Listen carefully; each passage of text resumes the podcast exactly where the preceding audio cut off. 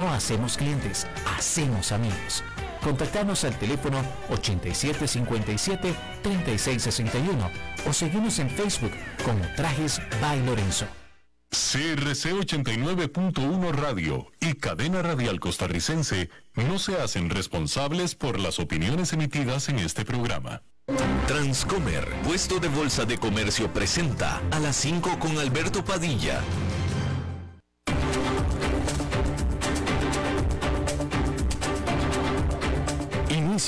A las 5 con Alberto Padilla. Un programa diseñado con el objetivo de llevarte diariamente un tema de actualidad, acompañado siempre de reconocidos editorialistas, de lunes a viernes a las 5 de la tarde por CRC 89.1 Radio, a las 5 con Alberto Padilla. Hola, ¿qué tal? Saludos, bienvenidos a esta emisión de A las 5 con su servidor Alberto Padilla. Muchísimas gracias por estarnos acompañando. Gracias por estar ahí le mando cálidos saludos desde la señal y las instalaciones de CRC 89.1 Radio en San José, Costa Rica, desde donde estamos transmitiendo hasta el punto, en el tiempo y en el espacio en el que usted nos está escuchando, porque estamos transmitiendo simultáneamente en diferentes plataformas, por ejemplo en Facebook Live, en la página de este programa. Le comunico que ya estamos de vuelta disponibles en podcast después de una semana de no estarlo por problemas eh, técnicos, vamos a decirlo así, pero ya estamos de vuelta en eh, Spotify, Apple Podcast, Google Podcast y otras cinco importantes más. Estamos en el canal de YouTube de este programa también y aquí en Costa Rica, en eh, esta, hasta ahora a las 5 de la tarde que salimos en vivo, se repite todos los días a las 10 de la noche aquí en CRC 89.1 Radio. En esta ocasión me acompaña al otro lado de los cristales, tratando de controlar los incontrolables, el señor David Guerrero y la producción general de este programa, siempre poderosa, desde Bogotá, Colombia, a cargo del señor Mauricio Sandoval. Eh, le adelanto, le recuerdo que hoy es viernes y hoy tendremos el análisis de la semana en los mercados con Oscar Gutiérrez de Transcomer un poco más adelante, después de nuestra primera pausa. Mientras tanto, déjeme comenzando a informarle que oficiales japoneses y de Corea del Sur dijeron que Corea del Norte hizo una prueba de un misil balístico intercontinental sobre la zona económica exclusiva de eh, la costa oeste de Japón. Presuntamente este misil tiene un rango de hasta 15 mil kilómetros, lo que significaría que tiene el potencial de alcanzar Estados Unidos, de acuerdo a lo que dijo el ministro de Defensa de Japón. Mientras que Corea del Norte ha lanzado una cantidad sin precedente de misiles en los últimos dos meses, casi todos han sido de corto alcance. Los observadores ahora tienen la preocupación de que pueda darse otra prueba nuclear eh, inminentemente. Por otro lado, durante la reunión de los países del Asia-Pacífico en Bangkok, Tailandia, la vicepresidenta de Estados Unidos, Kamala Harris, llamó a una eh, reunión de emergencia a los representantes de Australia, Canadá, Japón, Nueva Zelanda y Corea del Sur. Es interesante notar que esta semana hubo dos reuniones de emergencia improvisadas en Asia con Estados Unidos por misiles de países enemigos. Porque a principios de esta semana, el presidente Joe Biden, estando en eh, Indonesia, él estando en, Indonesia, eh, en la reunión del G20, cuando se supo del presunto misil ruso que había caído en una ciudad de Polonia, fronteriza con Ucrania, ahí mismo, durante el G20, eh, se reunieron los presidentes del G7 y otros cuantos más en, esa, en una reunión improvisada ahí mismo para discutir de ese caso. Y ahora, solamente unos pocos días después, en la misma semana, en otro país también asiático, esta vez en Tailandia, en la reunión de Asia-Pacífico, sucedió exactamente lo mismo con la vicepresidenta de Estados Unidos, Kamala Harris, y los representantes de otros países ahí presentes por esta prueba balística que hizo Corea del Norte. Es de notar eh, este asunto. Y bueno, eh, hay que decir que las rupturas en los oleoductos, gasoductos en realidad, las rupturas en los gasoductos Nord Stream 1 y 2 en septiembre fueron efectivamente resultado de un sabotaje, de un certero sabotaje, de acuerdo a una investigación por parte de, eh, y las conclusiones de una investigación por parte de fiscales suecos. Estos eh, dos gasoductos fueron creados originalmente para enviar gas desde Rusia hacia Alemania eh, por debajo del mar Báltico. Sin embargo, pues por supuesto que las tensiones después de que Rusia invadiera a Ucrania resultaron en que el, el segundo de estos gasoductos, el Nord Stream 2, nunca fue operacional, nunca alcanzó a operar. El Nord Stream 1 sí. Los fiscales dicen que encontraron rastros de explosivos, sin embargo, se negaron a comentar sobre los posibles sospechosos. En teoría, en teoría, si encontraron eh, rastros de explosivos, sería fácil determinar dónde se realizaron, dónde se hicieron, dónde se armaron estos explosivos en teoría. Eh, con lo cual, en teoría, los fiscales suecos deberían de tener alguna idea de quién puso estos explosivos, pero el punto es que se negaron a comentar. Y bueno, pues ahí lo tiene usted. Eh, bueno, pues en esta otra noticia de último minuto y de sorpresa para todos los que están visitando Qatar, para el Mundial de Fútbol es que solamente a dos días antes de que se dé la inauguración, se determinó la prohibición de la venta de cerveza y de alcohol en general en los estadios de eh, los estadios sede de el Mundial de Fútbol de Qatar. Eh, la FIFA, que es el cuerpo gobernante del fútbol, anunció que la decisión de este viernes se dio después de discusiones con el país eh, anfitrión, con las autoridades del país anfitrión, es decir, con Qatar. Anheuser-Busch InBev, que es la más grande productora de cerveza del mundo y que está patrocinando a el Mundial de Fútbol con un patrocinio de 75 millones de dólares, ahora podrá vender solamente, solamente su producto Bot Zero, Bot Zero, que es esta bebida que no tiene alcohol en los estadios. No se informó más fuera de que, por supuesto, en este país de Qatar el alcohol en general está prohibido.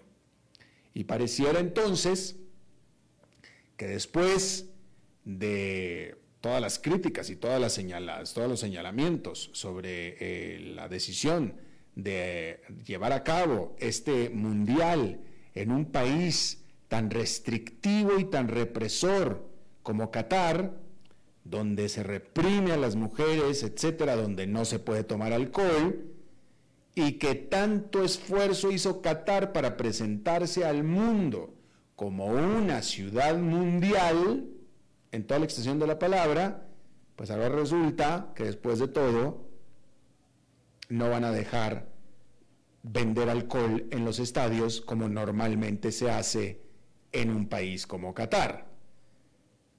El no vender alcohol en los estadios. En el resto del mundo claro que se hace y con el, el Mundial de Fútbol siempre se ha hecho. Entonces pareciera que es una evidencia de la FIFA y las autoridades de soccer eh, claudicando a las autoridades del país sede. después de que el país sede, que es Qatar, hizo todos los esfuerzos para demostrarse como un país de clase mundial, como cualquier otro. Y pareciera que después de todo no lo es tanto. Y bueno, no muy lejos de ahí, la administración del presidente Joe Biden de los Estados Unidos dijo que el eh, líder de facto de Arabia Saudita, Mohammed bin Salman, tiene inmunidad para ser demandado por el asesinato de Jamal Khashoggi, este periodista saudí que fue muerto en el consulado saudí en Turquía. Porque la inteligencia de los Estados Unidos cree y afirma que este que es príncipe Muhammad fue quien ordenó el asesinato de Khashoggi en el 2018, pero que sin embargo, en su nueva posición como primer ministro, a la cual fue puesto en septiembre, apenas en septiembre, significa entonces que no puede ser perseguido judicialmente, es decir, que tiene inmunidad, como prácticamente cualquier presidente de cualquier país, cualquier presidente constitucional de cualquier país. Y pues ahí lo tiene usted.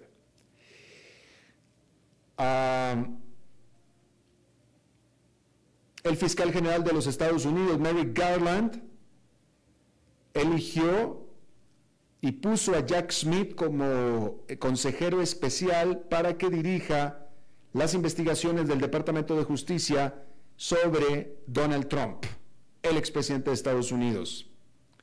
Este fiscal eh, de crímenes de guerra supervisará ahora el manejo que dio Donald Trump a materiales clasificados en su casa de Mar-a-Lago, en Florida, así como también sus esfuerzos para revertir los resultados de la elección del 2020.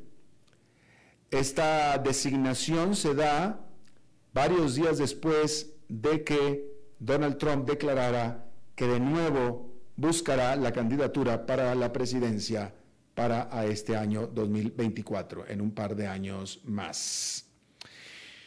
Y un juez en el estado de California sentenció a Elizabeth Holmes, la fundadora de la startup, de esta empresa startup Teranos, que cayó en desgracia, la sentenció a más de 11 años en prisión por fraude esta mujer que acaba de tener un bebé el año pasado. Holmes fue convicta en enero por deliberadamente haber engañado a sus inversionistas al haber asegurado que su tecnología que supuestamente ella inventó podría diagnosticar cientos de enfermedades, incluyendo cáncer y diabetes, solamente con analizar unas cuantas gotas de sangre.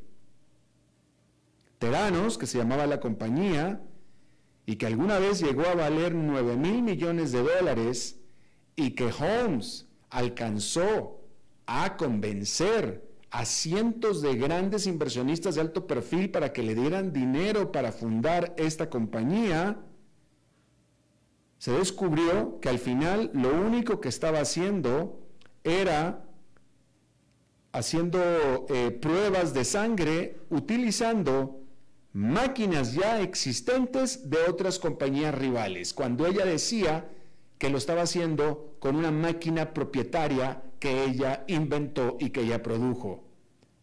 Y nada, eran máquinas que existían, haciendo cosas que ya se sabía que hacían y que no eran ninguna de las que, ellas, que ella reclamaba que hacían. Y bueno, pues ahí lo tiene usted.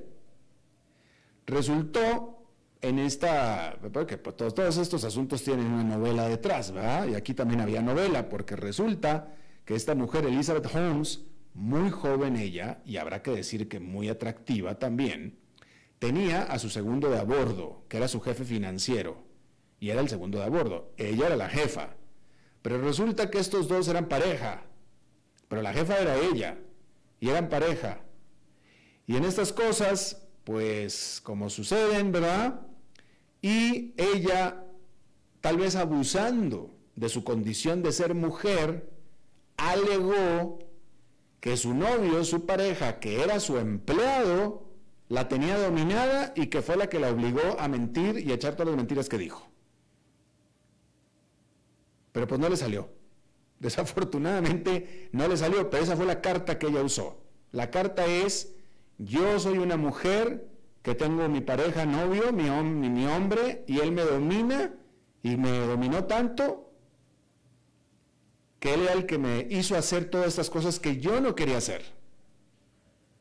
Y el juez dijo, ajá, sí, cómo no, perfecto, muy bien, pobrecita de ti, excelente, 11 años a la cárcel, vámonos de aquí.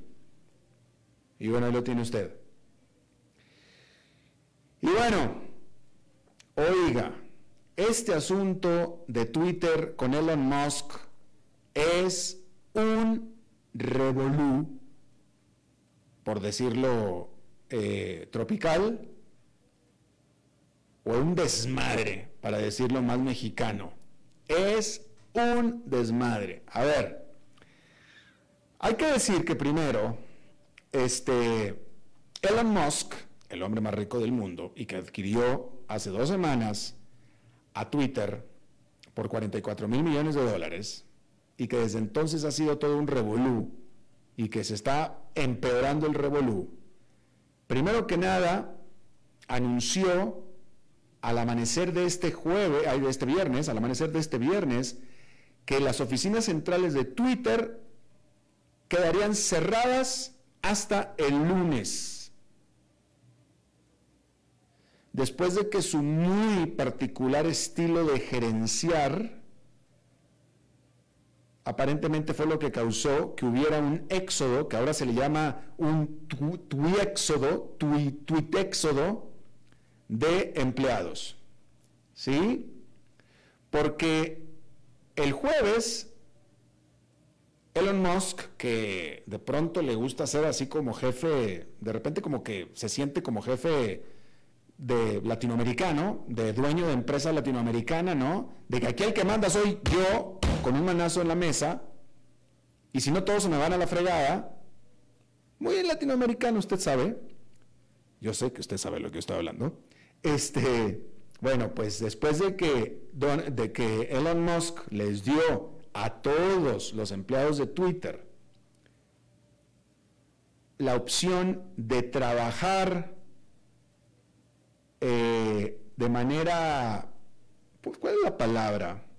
¿Cuál es la palabra que quiero usar? Porque es esto es un término en inglés, pero bueno, de, de trabajar mucho y duro, horas extras y pesado, en la noche, etcétera, o se van de la empresa con una compensación. Entonces, y les dio a escoger, y tenían los empleados que manifestarse, ¿sí? Entonces él dijo, hardcore es la palabra que él usó en inglés. Entonces, o aceptan trabajar horas extras y hasta en la noche de manera muy pesada, o se van de la empresa y les damos una compensación. Escojan ustedes. Y resulta Alta intensidad y largas horas, fue lo que dijo él. Alta intensidad y largas horas. Pues resulta que todo el mundo se empezó a ir, todo el mundo agarró el paquete y vámonos de aquí. Eh, y todo el mundo agarró el paquete para irse.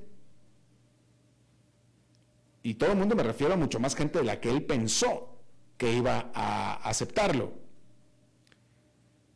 en esta que, bueno, simplemente estos, estos empleados de Twitter simplemente no están acostumbrados ni quieren aceptar a un jefe como Elon Musk.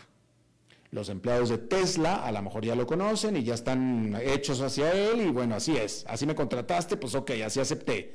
Pero los de Twitter no, los de Twitter no aceptaron trabajar a Twitter en Twitter así. Ellos aceptaron otra cosa. Llega este nuevo jefe y lo mandan a la fregada entonces. De nuevo, esa es la gran diferencia, ¿va? Tesla ya estaba ahí. Los empleados de Tesla ya están acostumbrados al estilito de Elon Musk. Los de SpaceX también están acostumbrados al estilito. Ya sabían a eso, ya sabían cuando los contrataron. Los de Twitter no, los de Twitter les cambiaron la jugada. Total, se fueron todos a la fregada, ¿sí? Si es que eh, se fueron cientos, si no es que miles Y entonces ante esto, ante esta sorpresa que Elon Musk no pensó, no se le ocurrió pensar que hay empleados que tienen más dignidad que necesidad, como seguramente él está acostumbrado a lo contrario, a la necesidad sobre la dignidad, por lo visto, porque lo hace con una displicencia de, dictador, de, jefe dictador de empresa familiar latinoamericana. Aquí es lo que yo digo, te vas y nadie se va. No, pues acá sí se le fueron. Y este se quedó así de que a la fregada, se, no, no se lo esperaba. ¿Y qué fue lo que pasó? ¿Qué cree que fue lo que se pasó? Pues que Elon Musk se tuvo que meter ese memorando que envió y la lengua allá donde no brilla el sol, porque resulta que se quedó sin empleados. Y entonces, después de que había anunciado, o sea, pues entonces dijo, ok, se me fueron todos los empleados, cierro las oficinas el, viernes y el lunes vamos a ver qué hacemos. Pero después, como avanzó el viernes, dijo, oye, no, pues no puede ser, es que no puede ser porque se me fue todo el mundo. Entonces empezó a mandar emails a, a, ciertos empleados durante el viernes. Entonces, por ejemplo, mandó un email literalmente diciendo a quien quiera de los empleados, a cualquiera de los empleados que sabe escribir software, por favor repórtense en las oficinas de Twitter para este viernes en la tarde. Eh, y, luego, y luego también mandó a llamar a los ingenieros para que vinieran a la oficina en otro email que envió eh, y que por favor vinieran a presentarse en persona. ¿Sí? Pero incluso se lo pidió a gente que ya había dicho que ya se iba. También. Dijo Musk que él en lo personal iba a estar trabajando en las oficinas de Twitter hasta el viernes en la noche tarde y hasta el sábado en la mañana también. Y bueno, pidió que se vinieran los codificadores y los ingenieros para eh, entrevistarlos, para platicar con ellos y, según dijo, para entender mejor a la gente tecnológica de Twitter. Eh, o sea, ¿qué significa? Que los quiere entender mejor. Eh, ok, ya vi que mis amenazas no surtieron el efecto que yo pensé que iban a surtir, porque yo pensé que todo el mundo se iba a quedar aquí y que iban a hacer lo que yo dijera. Pero como no sucedió así, como yo estoy acostumbrado, pues entonces vénganse, platiquemos y a ver cómo le podemos hacer para que yo ya no sea como soy y ustedes trabajen bien y eh, trabajamos en armonía, porque yo así es como estoy acostumbrado a trabajar, pero ya estoy entendiendo que así no se puede trabajar aquí, así es que vénganse y aquí platicamos y a ver cómo nos calmamos todos. Básicamente es lo que está diciendo Elon Musk. Y bueno, este, pues ahí está. Eh, entonces, pues esto es un revolú, un revolú completo. Pero lo más interesante de todo, de nuevo, es cómo Elon Musk simplemente no se esperaba, no está acostumbrado a lo que él pudiera interpretar como empleados respondones, pero yo más bien digo que son empleados que tienen otra cultura, ¿verdad? O sea, simplemente no están dispuestos a soportar a un jefe que venga a mangonearlos de esa manera, va, y, hablarles así, hablarles así, no, aquí no, aquí no, no, no, es por eso por lo que entramos a trabajar aquí. Y evidentemente Elon Musk no estaba acostumbrado a eso. Y bueno, pues ahí lo tiene usted. Vamos a ver en qué termina este asunto, porque, eh, eh, o sea, entre más pasa el tiempo y entre más Elon Musk trata de arreglar las cosas, es decir, entre más se mete con Twitter, discúlpeme, pero más la está cagando. Literalmente. Yo creo que él debería darse cuenta de esto y mejor salirse un poquito. O sea, contrátate a alguien No eres el rey Midas, no eres el rey Midas, no todo lo que tocas lo haces oro. En este caso, más bien lo hiciste otra cosa que apesta y es color café. Así es que mejor vete a trabajar a lo que sí te sale muy bien, que es Tesla y SpaceX, y mete aquí a alguien y chao pescado que te vaya bien. Y esperemos que recuperes tu inversión. Pero así como lo estás haciendo, no está funcionando. Definitivamente no está funcionando. Y se lo están diciendo los empleados, cosa que él no estaba acostumbrado a que se le dijeran, evidentemente. Porque de la manera en la que él les habló y les habla a los empleados de Twitter, es claro que este está acostumbrado a ser un dictadorcito, a ser el jefe, punto, se acabó. Aquí hacen lo que yo digo y como lo diga. Y si lo digo de mala manera, se friegan. Y con Twitter se topó con pared, se topó con pared que es como debería de ser. Lo que pasa que siempre debería de ser así. Lo que pasa que muchas veces es mayor la canija necesidad, pero de nuevo, con el caso de los empleados de Twitter, se topó con pared. Bien, allá en Nueva York esta fue una jornada positiva, hay que decir que el índice industrial Dow Jones quedó con una ganancia de 0,59%, el Standard Poor's 500 con un avance de 0,48% y el Nasdaq Composite quedó básicamente sin cambios, pero marginalmente en el terreno positivo por 0,01%. Em, a ver, déjenme, le voy a dar aquí eh, algunos datos, porque con respecto, eh, bueno, más adelante va a estar eh, Oscar Gutiérrez, le recuerdo, para hablar sobre la semana en los mercados, ¿sí?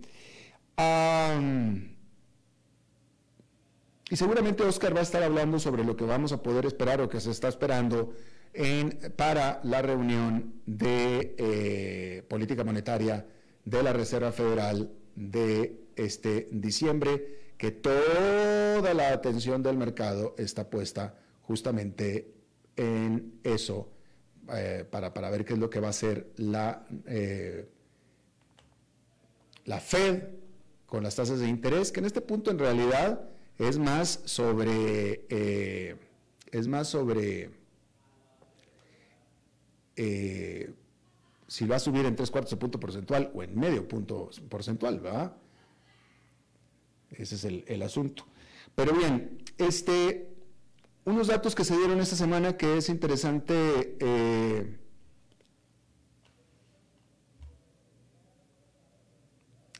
comentarlos con usted. Hay que decir que la Fed, con respecto a qué es lo que va a hacer el mercado o, el, Banco Central, hay que decir que la Fed estima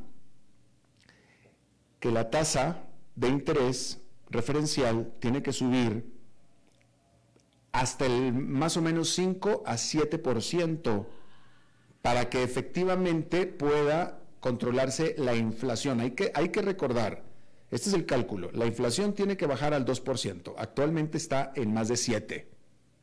Y la tiene que bajar, de acuerdo al objetivo del Banco Central, al 2. Entonces, para eso el cálculo es que la tasa tenga que subir hasta el 5 a 7, entre 5 y 7. ¿Sí?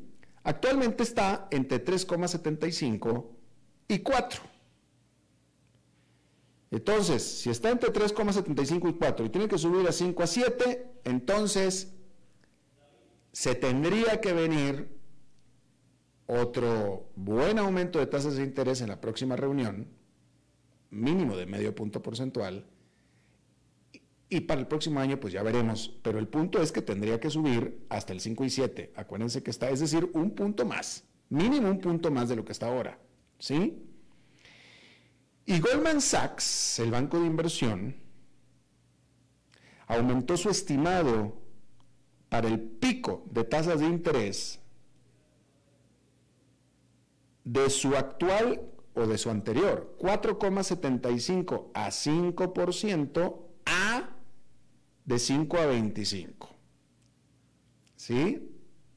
Goldman Sachs está estimando que el pico de la tasa de interés de la Reserva Federal va a tener que ser entre 5 y 5,25. La Reserva Federal dice que entre 5 y 7. La Reserva Federal tiene un, margen mucho más amplio pues, para, por, si la falla, que la va a fallar, pero pues para darse un margen, ¿no?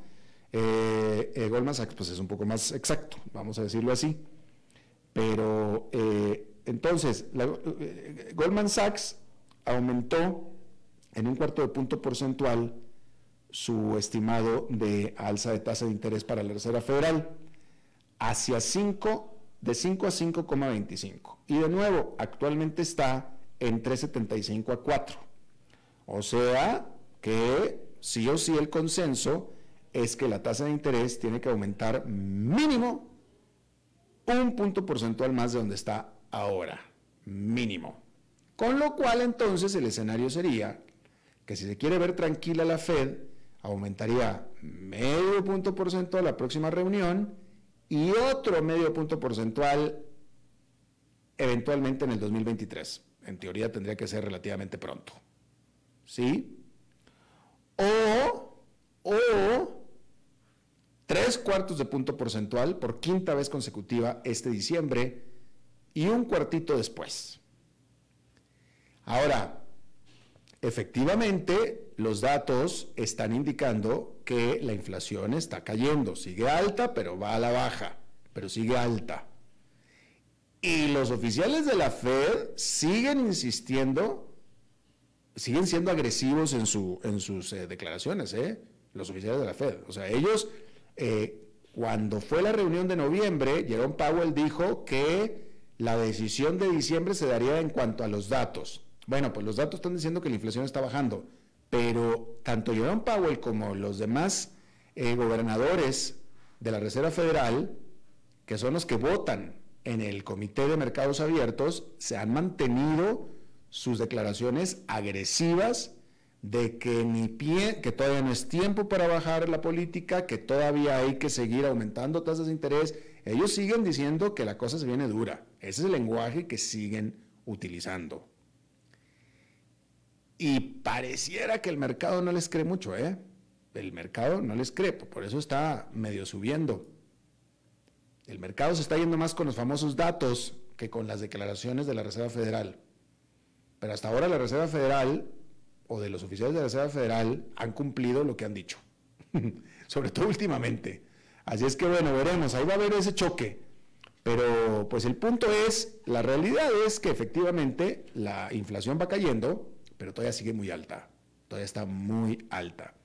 Acabo de leer un reporte eh, esta mañana donde hablaba un analista, un grupo de analistas importante, eh, que, que la caída de la inflación va a ser rápida.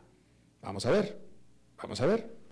Eh, si los próximos datos, es decir, los datos a noviembre, al corriente mes confirman y son más bajos que los de octubre sobre la inflación y precios del consumidor, etcétera, sería una confirmación brutal de que efectivamente la inflación está cayendo y vamos a ver a qué, a qué tasa, pero le digo, hoy estaba leyendo este reporte que afirmaba que la inflación va a caer mucho más rápido de lo que nadie espera.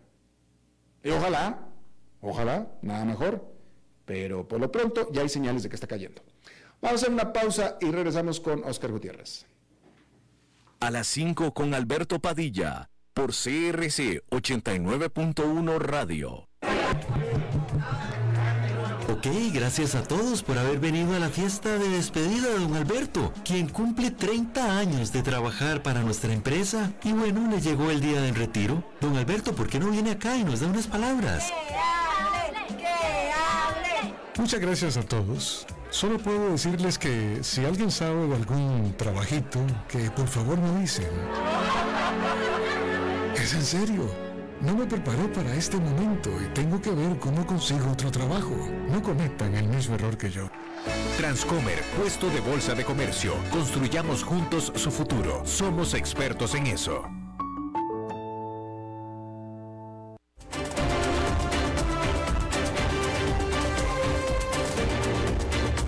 Seguimos escuchando a las 5 con Alberto Padilla.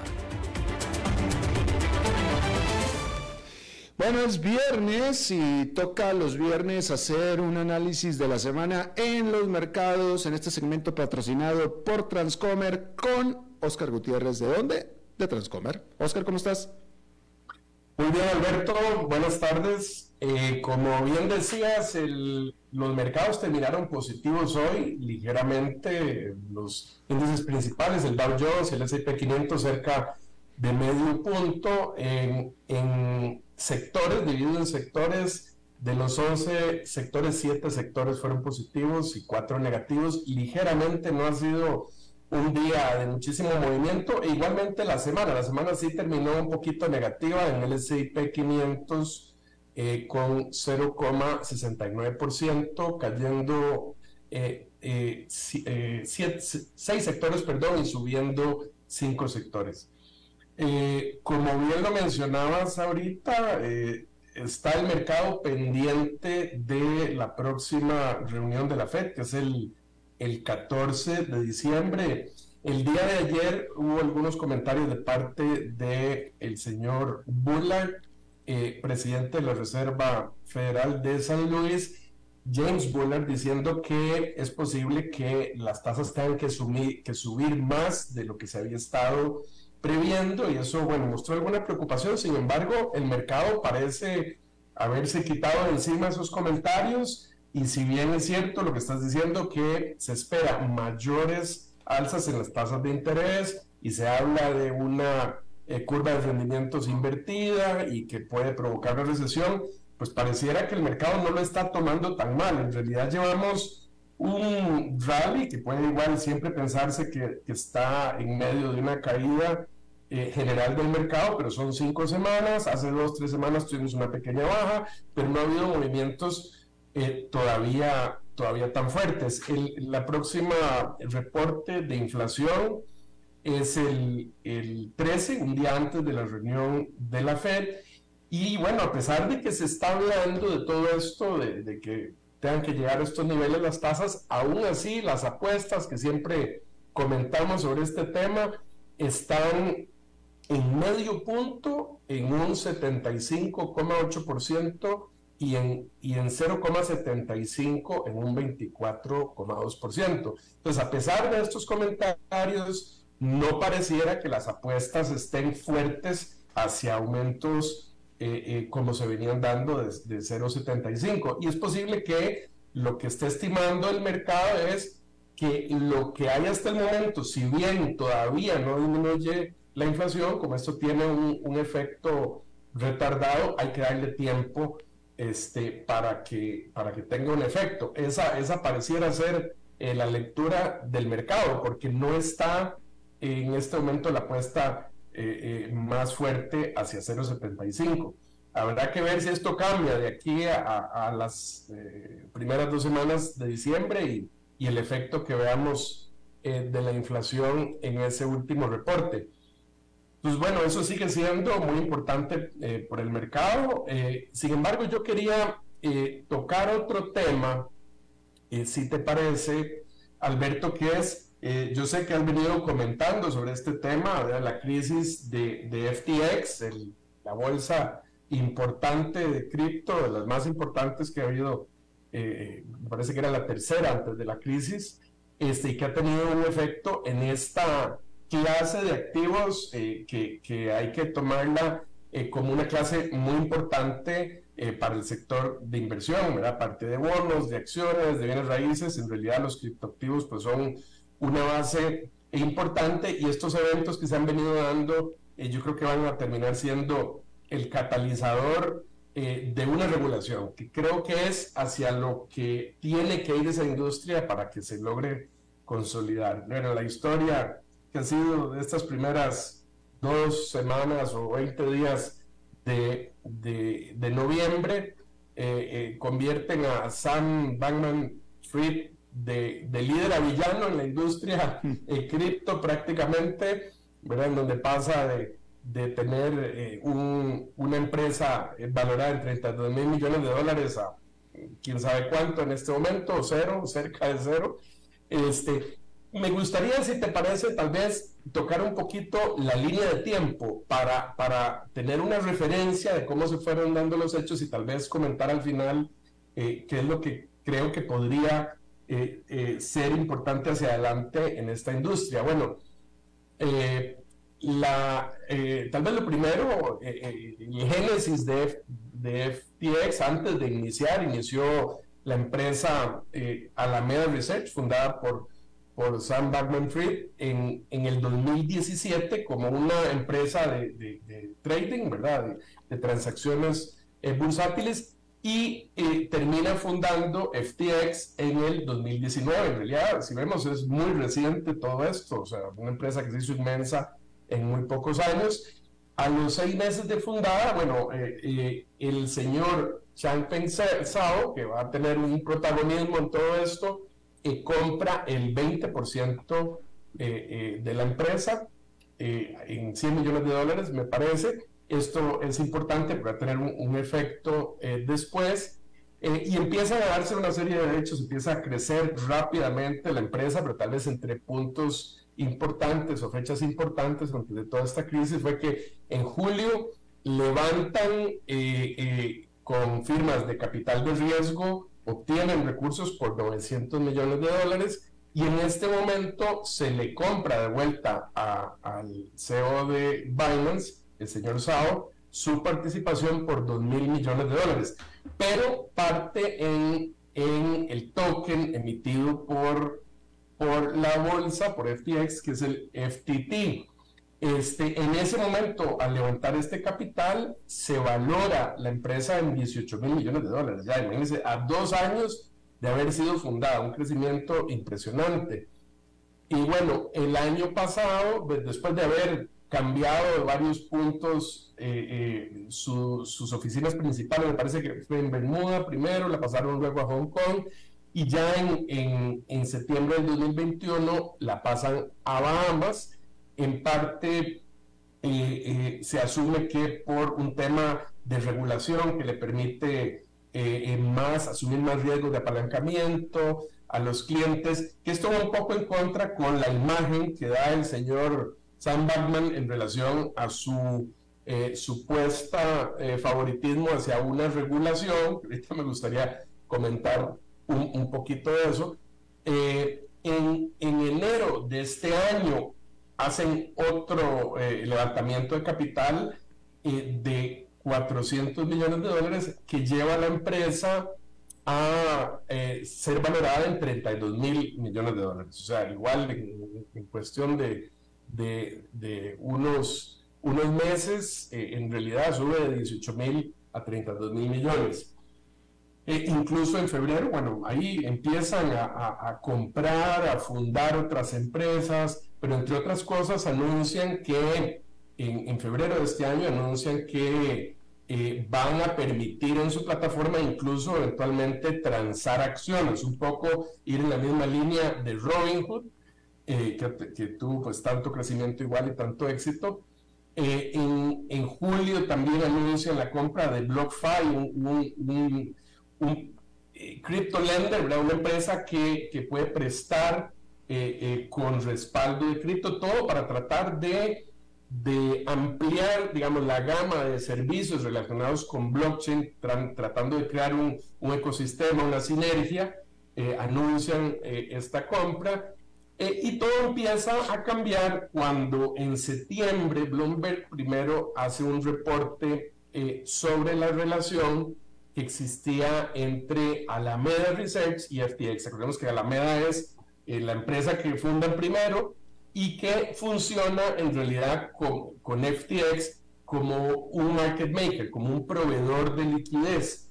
Y este es el, el tipo de de temas que en una regulación financiera eh, probablemente eso se manejaría con, de una manera muy, muy estricta. Y sin embargo aquí entonces con este reporte eh, que revela eh, Bloomberg sobre esta relación, en donde Alameda es un participante fuertísimo en, las transacciones en FTX, eso en el fondo es lo que le termina dando el origen probablemente al reporte de Coindesk que sale ya este mes, el 2 de, noviembre, en donde reporta que la mayoría de los activos de Alameda están en FTT, es decir, están en, en, esta criptomoneda que en realidad es emitida eh, del aire, como dicen, ¿verdad? Por FTX. Entonces esto, bueno, cuestiona en el fondo eh, que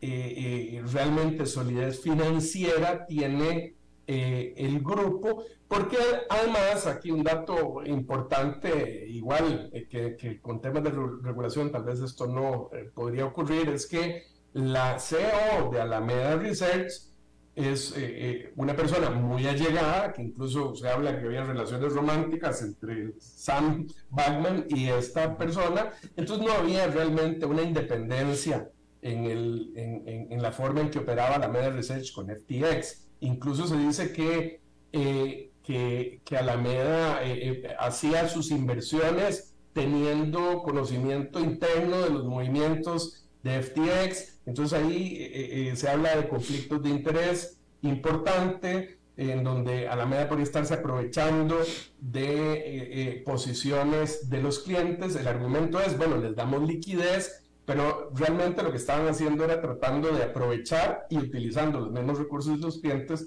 para hacer trading en contra de los clientes incluso. Entonces,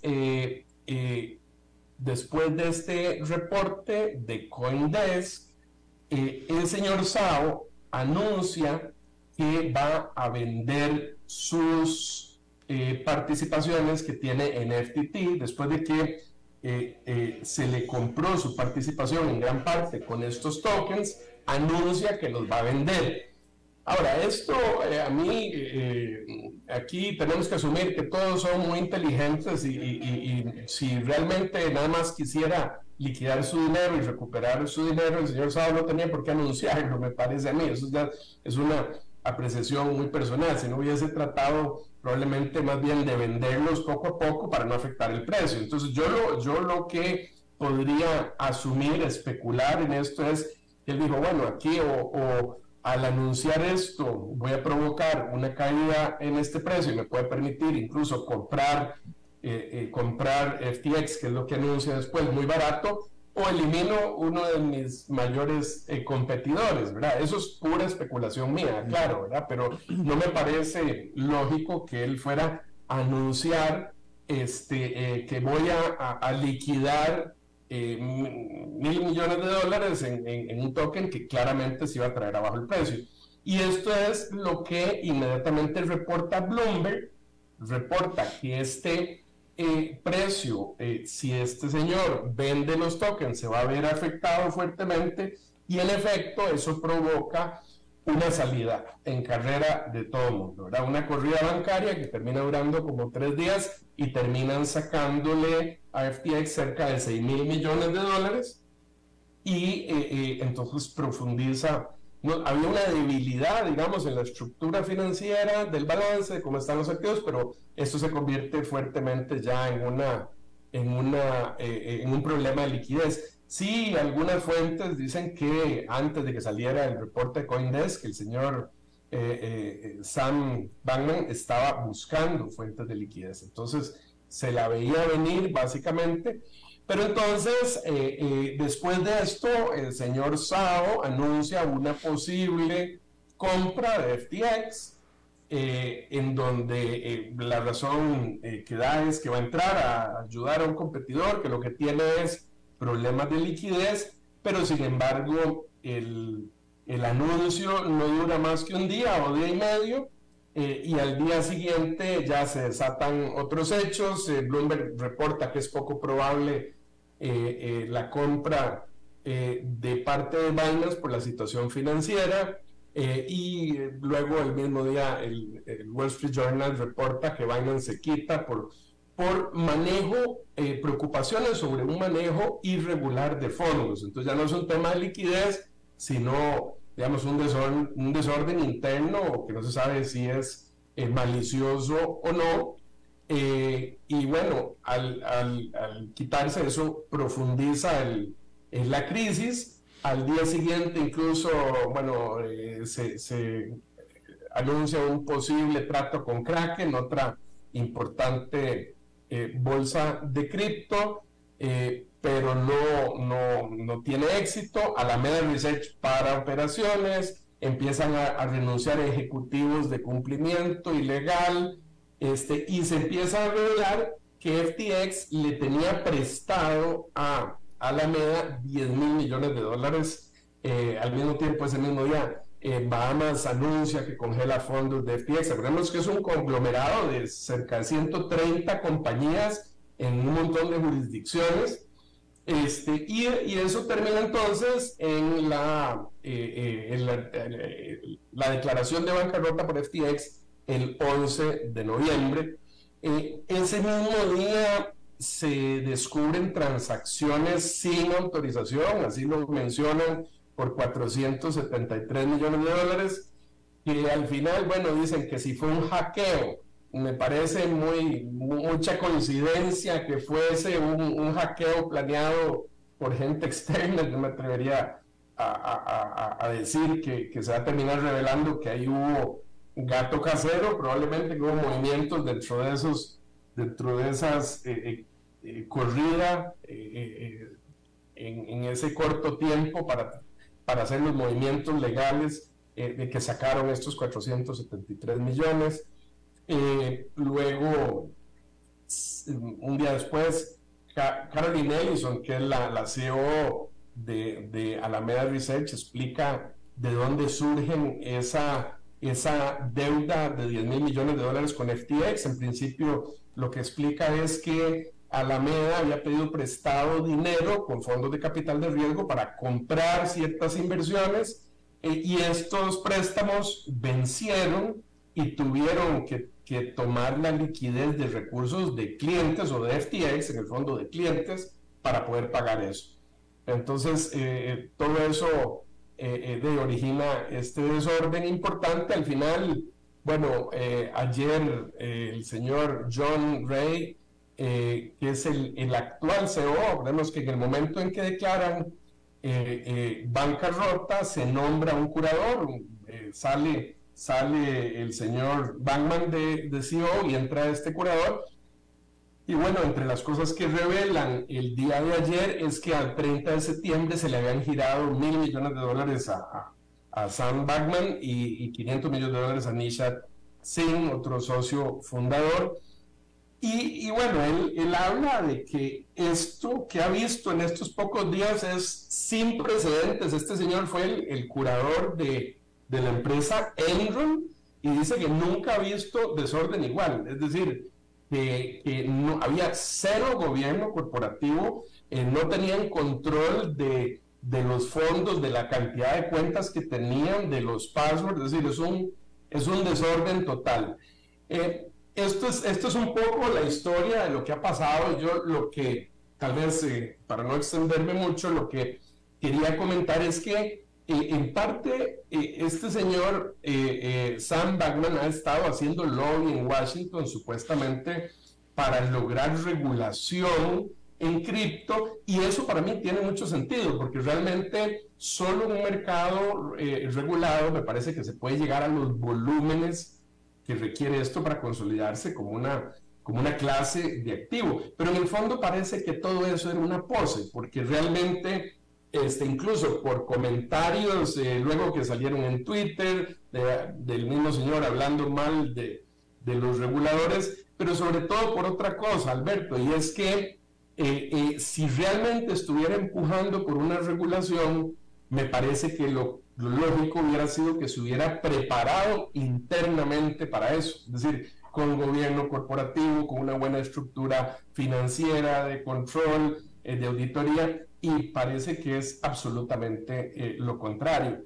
Entonces, eh, yo creo que este señor ha sido víctima de su propio eh, orgullo, tal vez creyó que lo podía manejar todo, un poco me estaba relacionándolo con, con la actitud tal vez de estos líderes como Elon Musk que creen que todo es a su manera y tal vez este señor le hubiera ido mucho mejor si hubiera buscado apoyo en lo que él no era bueno, que evidentemente es los controles internos, Alberto. Claro. De manera rápida, Oscar, ayúdame a entender algo. La gente que invirtió ahí en FTX invirtió eh, o dio dinero a cambio de eh, monedas digitales, ¿no es cierto?